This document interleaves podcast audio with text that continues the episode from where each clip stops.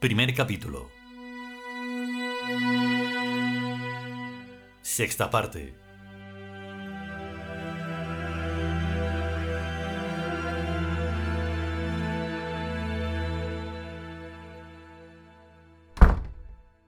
Paco salió de la casa firmemente decidido a no volver a poner los pies en ella. Sentía una sorda irritación contra aquel al que ya no consideraba amigo suyo. Una rabia inferior, animal, por la burla, pensaba, de que había sido objeto. Pases de ilusionismo barato, se aseguró despectivamente, intentando explicarse la alucinación del último momento de la velada. Recordó con aprensión la estancia que pareció existir por un momento en una pared vulgar de una casa vulgar sin posibilidad alguna de misterio.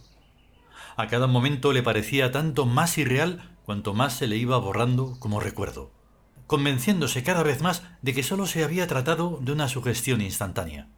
Al decirle que no saliera por la puerta y en cambio señalarle enérgicamente la pared algo en su subconsciente se creyó obligado a creerle y formó la primera imagen que le vino a la mano. ¿O acaso retomó la imagen de alguna estancia objetiva que viera realmente alguna vez, siquiera en una revista o en un film, y después había olvidado? La explicación no podía ser otra.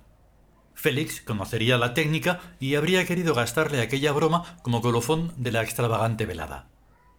Sin embargo, había algo en todo aquello que le había ofendido íntimamente, sin lograr explicarse por qué.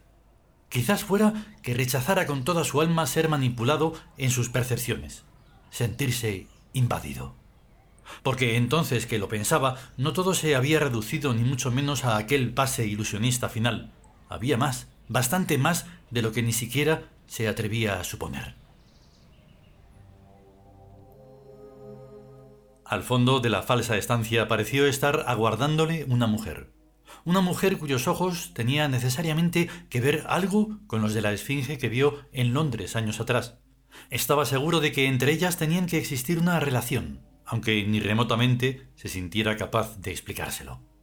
Y al mismo tiempo el sentirse llamado Robert. Seguramente fue el mismo Félix quien pronunció ese nombre inmediatamente después de hacer el gesto. Ello aclararía las cosas. Como asimismo tenía que haber aviesamente conducido su atención hacia aquel repelente cuadro instalado recientemente sobre el sofá.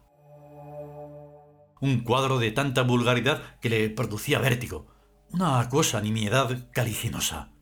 Seguramente de haber tocado el cuadro lo habría encontrado caliente y húmedo, podrido como una tumba en un suelo enfangado. Era el cuadro más horrible que había visto en su vida. El más... La palabra surgió por sí sola. Infame. Félix no era idiota y seguramente captó el primer golpe de vista que aquel cuadro era monstruoso. Debió verlo en alguna tienda de anticuario o de un prestamista, en algún rincón cubierto de polvo. El autor tuvo que ser algo más que un simple mal pintor. Tuvo que ser un necio, un imbécil, un subnormal, tan más allá de todo lo concebible, que había creado una verdadera obra maestra, monstruosa, infame, abominable.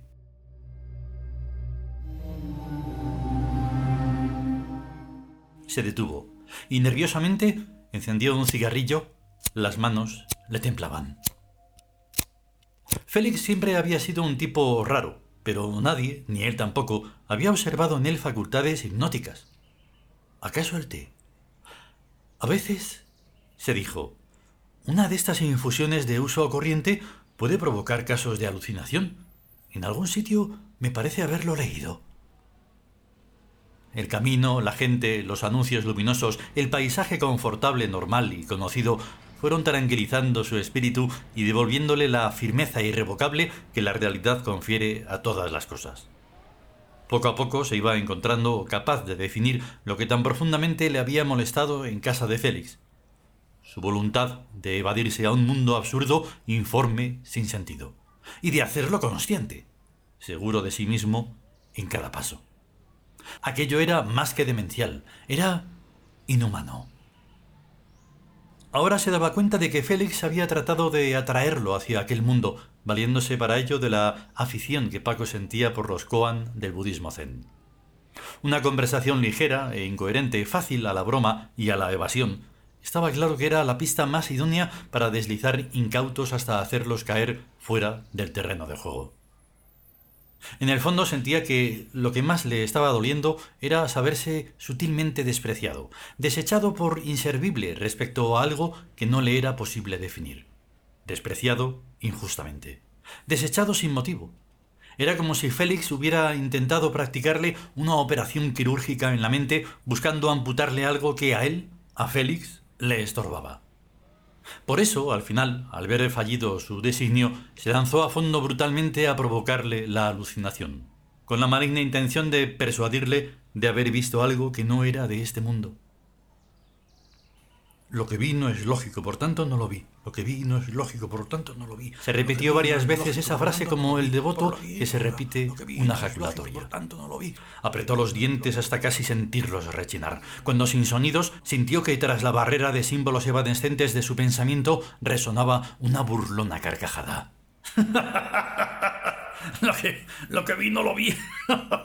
Esto es lógico. La carcajada se extinguió, pero dejó un vacío aún más doloroso.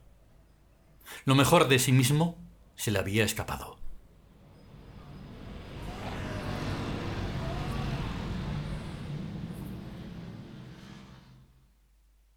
Guíame, señora, ya soy libre.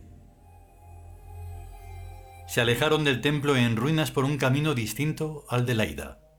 Marchaban emparejados, en silencio. Fue entonces cuando reparó en sus propias vestiduras, blanca tunicela, sandalias doradas, una rosa roja en esmalte sobre el corazón.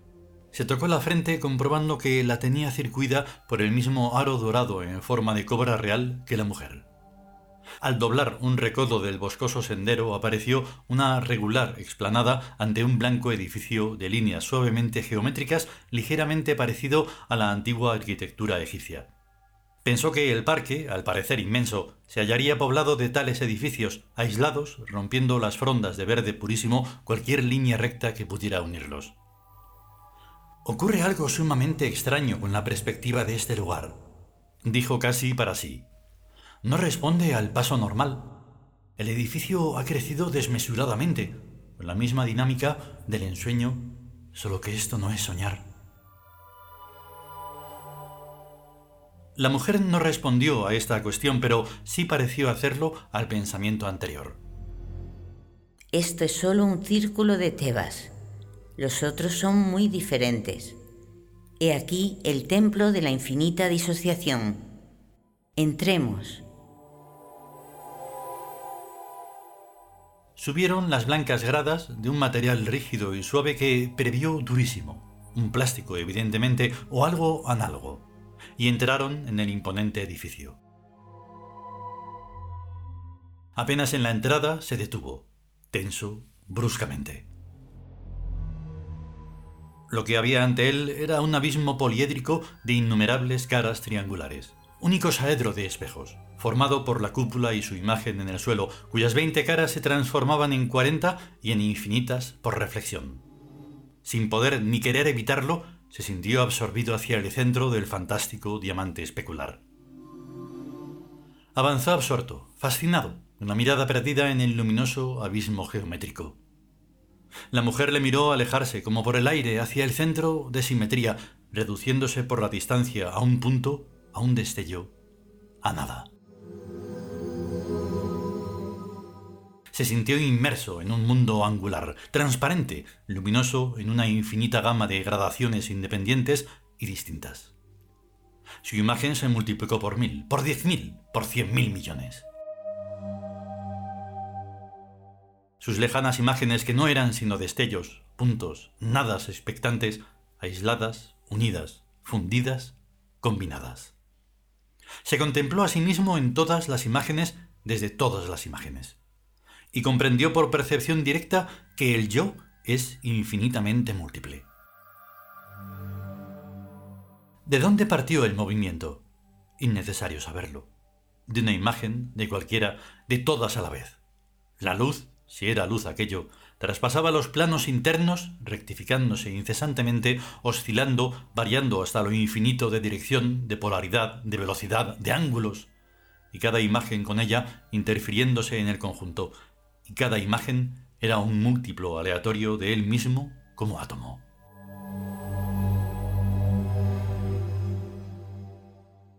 Y vio cómo de él y con él era formado el firmamento, y las estrellas, y el sol, y los astros y la tierra y las aguas y las planicies y las montañas, y toda planta que hunde sus raíces en la tierra, y todo animal sobre la tierra y bajo las aguas, y todo mundo visible e invisible, y él. Se encontró junto a la mujer, bajando las gradas del edificio. Tu misión en Tobir de Zam está cumplida. Puedes ya regresar. ¿Solo? solo. Regresas como avatar de ti mismo. Ahora sabes. No contestó. Apenas una sonrisa se formó en el fondo de sus ojos. Señor de sabiduría sabía pues que su regreso sería en olvido, que sólo en el santuario interior de su propia alma estaría el supremo conocimiento lejano e inaccesible para sí mismo como avatar pero sabía también que esto sería sobradamente suficiente. De nuevo apareció ante ellos la estancia encristalada. Entraron. Sud se dirigió maquinalmente hacia su punto de procedencia. No, cortó la mujer. Esa es la puerta del Fénix. Sud asintió. En el transparente cristal a su derecha apareció escrito su nombre. Se volvió hacia la mujer Tomó sus manos, la miró a los ojos. ¿Cuándo volveré a verte? Siempre. ¿Y allá? También. Se giró hacia el nombre escrito y penetró en él.